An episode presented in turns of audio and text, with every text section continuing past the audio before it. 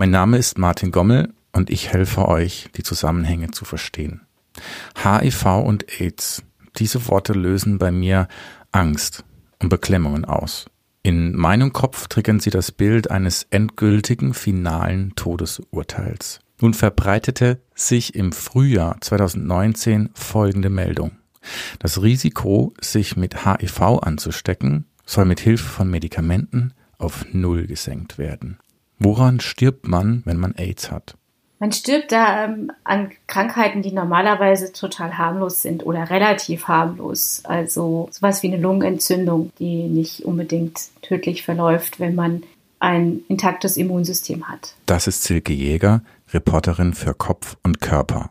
Da gibt es sehr, sehr viele Geschichten, die man findet, wenn man sich ein bisschen im Netz umguckt und zum Beispiel auf Seiten von Beratungsorganisationen. Und eine Geschichte fand ich sehr berührend, vielleicht auch, weil, äh, ja, weil ich ja selber Mutter bin äh, von einer Frau, die mit 16 erfahren hat, dass sie äh, sich mit AIDS infiziert hat und das äh, sehr, sehr lange verdrängt hat und ähm, nicht wirklich sich therapieren lassen wollte, weil sie dann den Eindruck hatte, sie ähm, gibt auf und ähm, sie hat dann äh, irgendwann verstanden, dass das der falsche Weg ist und hat hat dann ähm, auch Medikamente genommen, die die Ausbreitung des äh, Virus unterdrücken können und hat dann auch ähm, jetzt zwei Kinder bekommen und lebt denen ganz normal in einer Familie zusammen. Wofür steht AIDS eigentlich? Das ist doch ein Kürzel. Ja, das ist eine Abkürzung, ähm, auf Deutsch übersetzt erworbene Immunschwäche. Für was steht das Kürzel HIV? Das ist, ähm, steht für humanes Immundefizienzvirus auf Deutsch. Und was ist der Unterschied zwischen HIV und AIDS? HIV ist das Virus, mit dem man sich anstecken kann. Wenn es sich zu stark vermehrt im Körper, sorgt es dafür, dass, die, dass das Immunsystem so schwach wird, dass man sich gegen normalerweise harmlose Krankheitserreger nicht mehr zur Wehr setzen kann. Deswegen sieht AIDS, also sehen die Symptome von AIDS, wenn man AIDS entwickelt, ähm, sehr unterschiedlich aus bei verschiedenen Menschen. Deswegen ähm, ist es als Syndrom beschrieben und nicht als einen typischen Krankheitsverlauf. Das heißt, man kann halt, ähm, also so wie wenn man sich halt vorstellt, dass man mhm. sich gegen alle möglichen Krankheitserreger halt eben nicht zur Wehr setzen kann, hängt es halt eben davon ab, mit welchen man dann zu tun bekommt. Und woher weiß ich, wenn ich AIDS habe? Das kann man eigentlich anhand der Symptome,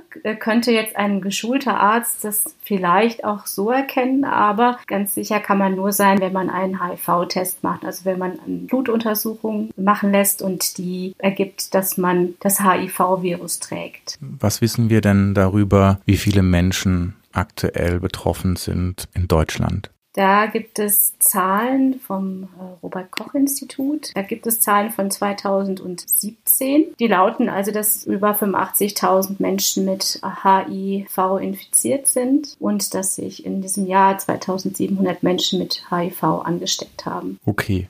Ich habe am Anfang von einer Meldung gesprochen und diese Meldung basiert auf einer Studie. Was waren die Rahmenbedingungen dieser Studie? Das war eine internationale Forschergemeinde, also eine relativ große Gruppe, die in verschiedenen Instituten und Universitäten ähm, verschiedenen Ländern ähm, sitzen. Diese Studie hat halt ähm, Menschen, Paare untersucht, die in 14 europäischen Ländern leben. Mhm. Und das waren alles homosexuelle Paare. 780 Paare sind untersucht worden. Also einer der beiden Partner hat, war HIV-positiv und der andere Partner war jeweils nicht infiziert. Es wurde untersucht, ob der ähm, infizierte Partner den gesunden Partner anstecken kann, unter einer unter bestimmten Voraussetzungen oder nicht. Was ist dabei rausgekommen bei dieser Studie? Das Ergebnis ist, dass sich keiner der gesunden Partner bei seinem infizierten Partner angesteckt hat unter dieser Studie. Die lief auch mehrere Jahre, ich glaube zwei Jahre. Mhm. Und ähm, man kann sich die Zahlen auch alle angucken. Und da gibt es auch eine Tabelle dazu, die dann ganz genau auflistet, wie oft äh, die Partner sexuell verkehrt haben, ähm, auch unterschiedliche Gruppen. Also man kann das relativ, äh, relativ gut nachvollziehen. Ist diese Studie nicht auch ganz schön riskant? Es gibt ja schon lange auch Kriterien oder Richtlinien, dann, wie man Safer Sex praktizieren kann. Ähm, das ist jetzt ja nichts Neues in dem Sinn, ja, dass man durchaus in der Partnerschaft leben kann miteinander. Ähm, und wenn man bestimmte bestimmte Regeln einhält, dass dann eben eine Infektion nicht erfolgt. Das sind zum Teil, am Anfang war das, waren das Erfahrungswerte, das hat sich dann, äh, wurde dann auch wissenschaftlich untersucht, überprüft und so weiter. Und äh, jetzt ist eben das Neue an dieser Untersuchung ist, dass es eine weitere Methode gibt, die man diesen Safer Sex Praktiken hinzufügen kann und die halt eben ähm, darin besteht, dass man nur dafür Kondome benutzt, um eben ähm, HIV nicht zu übertragen,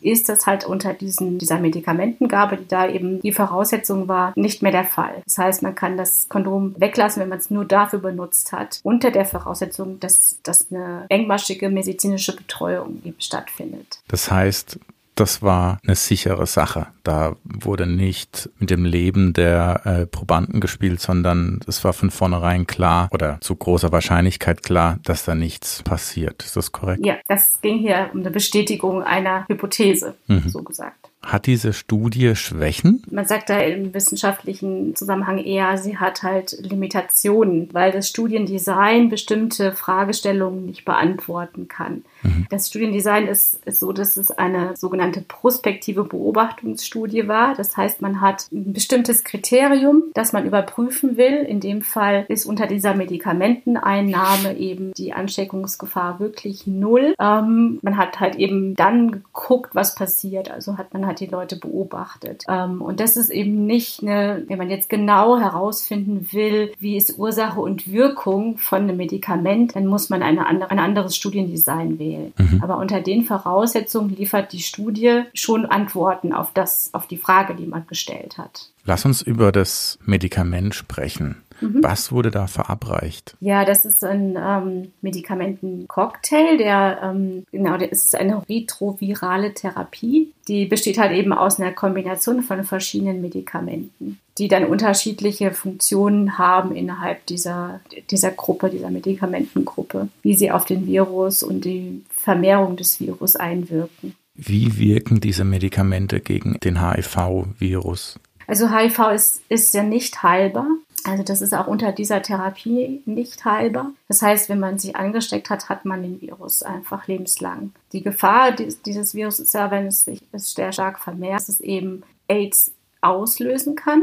Ähm, und deshalb ist das Ziel ähm, gewesen, dass man die ähm, Vermehrung des, des Virus halt stark einschränkt. Und das kann man halt auf ähm, verschiedene Weise machen, auch, also auf den Virus, auf diesen Vermehrungszyklus einwirken. Zum Beispiel, indem man halt das, das Virus davon abhält, sich an die entsprechende Wirtszelle anzudocken oder dass man sagt irgendwie, dass man guckt, dass, sich, ja, dass das Virus nicht in der Lage ist, das eigene Erbmaterial in die Wirtszelle einzubringen. Oder dass man halt sagt, das Virus soll nicht in der Lage sein oder die Wirtszelle soll eben die Viren nicht mehr entlassen, die sie produziert. Mhm. Ähm, so dass man halt auch mit verschiedenen Mechanismen halt schaut, dass möglichst wenig Viren im Blut sind. Das nennt man Viruslast, dass die möglichst gering ist. Das ist das Ziel der Therapie. Jetzt klingt es sehr gut, dieses Medikament. Aber ich weiß, dass Medikamente auch immer eine zweite Seite haben, nämlich sie müssen auch bezahlt werden. Mhm. Wie ist das dann? Ist es teuer? Was kannst du zu dem Preis sagen? Ja, da gab es jetzt, da gibt es Zahlen. Also für Deutschland ähm, war das so, dass 2016 und 945 Millionen Euro für die Behandlung ausgegeben wurden. Das Robert Koch Institut, das ist ähm, das Institut, das sich um die Gesundheit der Bevölkerung kümmert, also sich um Infektionskrankheiten, Informationen sammelt und Empfehlungen herausgibt ähm, das schätzt, dass es äh, circa 65.000 HIV-Infizierte gibt, die eine antiretrovirale Therapie bekommen haben in 2016. Als man anfing mit den Therapien, da war das noch ziemlich teuer im Vergleich zu jetzt. Also haben sich die Kosten für die einzelnen Therapiemodule haben sich reduziert, aber natürlich sind dann auch nicht so viele Leute behandelt worden wie jetzt. Mhm. Ja, das größte Problem ist tatsächlich, dass es einfach in vielen Ländern eine ähm, unzureichende Versorgung, medizinische Versorgung gibt. Also, dass Menschen zu weit weg wohnen von, von dem nächsten Arzt, dass sie das vielleicht selbst bezahlen müssen. Also, es ist immer so die Zugangs, ähm, wie leicht ist es, Zugang zu bekommen zur, zu, zur Medizin. Und dann kann man sich natürlich vorstellen, dass es auch sehr schwierig ist, überhaupt Zahlen zu bekommen, auf die man sich verlassen kann. Mhm ähm, wie viele Infizierte gibt es und ähm, wie viel Prozent der Infizierten werden denn behandelt. Das ist sehr schwierig.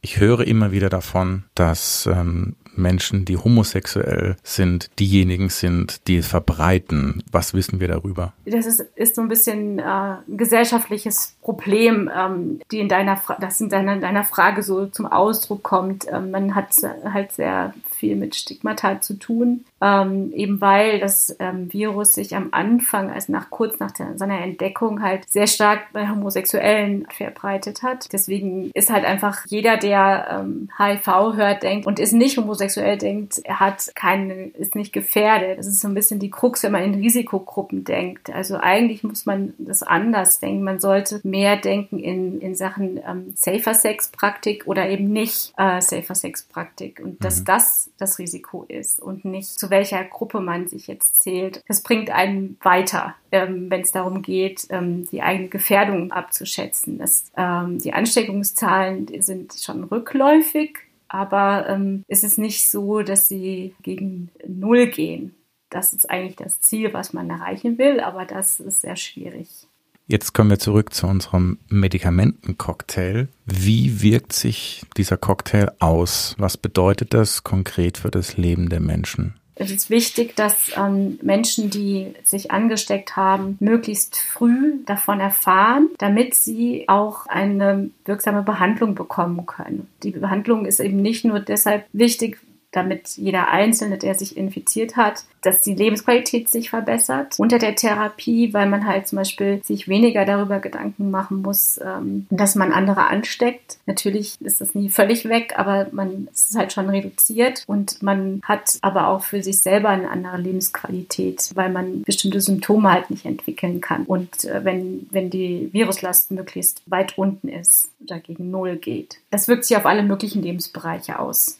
Das bedeutet aber trotzdem, dass mit diesem Medikament nicht das Ende von AIDS eingetreten ist. Nee, das bedeutet es nicht zwangsläufig. Also ich denke, man es ist wichtig zu verstehen, dass es ist zwar natürlich ein medizinisches Problem, aber ähm, dass man halt dann durch medizinische Forschung auch eben angehen kann. Das heißt, man kann den Menschen natürlich auf dieser Ebene jetzt Konkretes anbieten. Das ist aber auch schon eine relative Weile so, dass man das machen kann. Das bildet ja natürlich nicht das Gesamte dieser Krankheit ab, sondern das hat ja auch gesellschaftliche Auswirkungen. Mhm. Auf der gesellschaftlichen Ebene Ebene ist es sehr, sehr viel schwieriger, Änderungen zu erreichen, weil immer noch das natürlich in den Köpfen ist, dass man sofort zurückschreckt, weil man denkt, das ist eine unheilbare Krankheit und das ist so quasi ein Todesurteil. Aber das ist halt eben durch die medizinische Forschung jetzt auch so nicht mehr wahr. Also man kann da eine Menge tun. Man muss aber auch sagen, dass natürlich auch man unter der Therapie mit Nebenwirkungen rechnen muss und zu tun hat.